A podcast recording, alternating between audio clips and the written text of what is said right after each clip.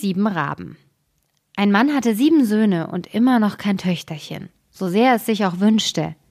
Endlich gab ihm seine Frau wieder gute Hoffnung zu einem Kind, und als es zur Welt kam, war es auch ein Mädchen.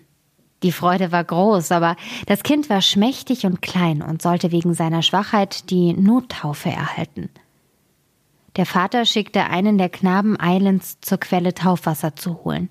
Die anderen sechs liefen mit, und weil jeder der Erste beim Schöpfen sein wollte, fiel ihnen der Krug in den Brunnen. Da standen sie und wussten nicht, was sie tun sollten, und keiner traute sich heim. Als sie nicht zurückkamen, wurde der Vater ungeduldig und sprach Bestimmt haben sie es wieder über ein Spiel vergessen, die gottlosen Jungen.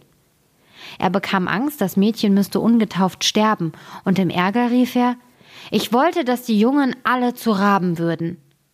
Kaum war das Wort ausgeredet, da hörte er ein Geschwirr über seinem Kopf in der Luft, blickte in die Höhe und sah sieben kohlschwarze Raben auf und davonfliegen.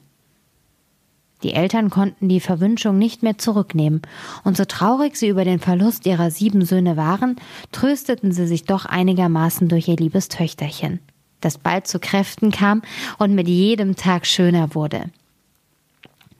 Es wusste lange Zeit nicht einmal, dass es Geschwister gehabt hatte, denn die Eltern hüteten sich, sie zu erwähnen, bis es eines Tages zufällig die Leute von sich sprechen hörte. Das Mädchen wäre wohl schön, aber doch eigentlich schuld an dem Unglück seiner sieben Brüder. Da wurde es ganz betrübt, ging zu Vater und Mutter und fragte, ob es denn Brüder gehabt hätte und wo sie hingeraten wären. Nun durften die Eltern das Geheimnis nicht länger verschweigen, sagten jedoch, es sei so des Himmels Verhängnis und seine Geburt nur der unschuldige Anlass gewesen. äh, Nochmal. Nun durften die Eltern das Geheimnis nicht länger verschweigen, sagten jedoch, es sei so des Himmels Verhängnis und seine Geburt nur der unschuldige Anlass gewesen. Doch das Mädchen machte sich täglich ein Gewissen daraus und glaubte, es müsste seine Geschwister wieder erlösen. Es hatte nicht Ruhe und Rast, bis es sich heimlich aufmachte und in die weite Welt ging, seine Brüder irgendwo aufzuspüren und zu befreien. Es möchte kosten, was es wolle. Es nahm nichts mit sich als ein Ringlein von seinen Eltern zum Andenken – ein Laib Brot für den Hunger, ein Krüglein Wasser für den Durst und ein Stühlchen für die Müdigkeit. Nun ging es immer zu, weit, weit bis ans Ende der Welt. Da kam es zur Sonne, aber die war zu heiß und fürchterlich und fraß die kleinen Kinder. Eilig lief es weg und lief zum Mond, aber der war viel zu kalt und auch grausig und böse, und als er das Kind spürte, sprach er Ich rieche Menschenfleisch. Da machte es sich geschwind fort und kam zu den Sternen. Die waren ihm freundlich und gut, und jeder saß auf seinem besonderen Stühlchen. Der Morgenstern aber stand auf, gab ihm ein Hinkelbeinchen und sprach Wenn du das Beinchen nicht hast, kannst du den Glasberg nicht aufschließen, und in dem Glasberg, da sind deine Brüder. Das Mädchen nahm das Beinchen, wickelte es gut in ein Tüchlein und ging wieder so lange weiter, bis es an den Glasberg kam. Das Tor war verschlossen und es wollte das Beinchen hervorholen. Aber als es das Tüchlein aufmachte, war es leer und es hatte ein Geschenk der guten Sterne verloren. Was sollte es nun anfangen? Es wollte seine Brüder retten und hatte keinen Schlüssel zum Glasberg.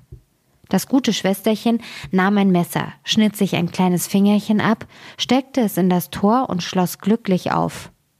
Als es hineingegangen war, kam ihm ein Zwerglein entgegen, das sprach mein Kind, was suchst du? Ich suche meine Brüder, die sieben Raben, antwortete es. Der Zwerg sprach, die Herren Raben sind nicht zu Haus, aber willst du hier so lange warten, bis sie kommen? Dann tritt ein. Darauf trug das Zwerglein die Speisen der Raben herein auf sieben Tellerchen und in sieben Becherchen, und von jedem Tellerchen aß das Schwesterchen ein Bröckchen, und aus jedem Becherchen trank es ein Schlückchen. In das letzte Becherchen aber ließ es das Ringlein fallen, das es mitgenommen hatte. Auf einmal hörte es in der Luft ein Geschwirr und ein Geweh, da sprach das Zwerglein Jetzt kommen die Herren Raben heimgeflogen. Da kamen sie, wollten essen und trinken und suchten ihre Tellerchen und Becherchen. Da sprach einer nach dem anderen Wer hat von meinem Tellerchen gegessen? Wer hat aus meinem Becherchen getrunken? Das ist eines Menschenmund gewesen. Und als der siebte auf den Grund des Bechers kam, rollte ihm das Ringlein entgegen. Da sah er es an und erkannte, dass es ein Ring von Vater und Mutter war und sprach, Gott gebe, unser Schwesterlein wäre da, dann wären wir erlöst. Als das Mädchen, das hinter der Tür stand und lauschte, den Wunsch hörte, trat es hervor, und da bekamen die Raben alle ihre menschliche Gestalt wieder. Und sie herzten und küssten einander und zogen fröhlich heim.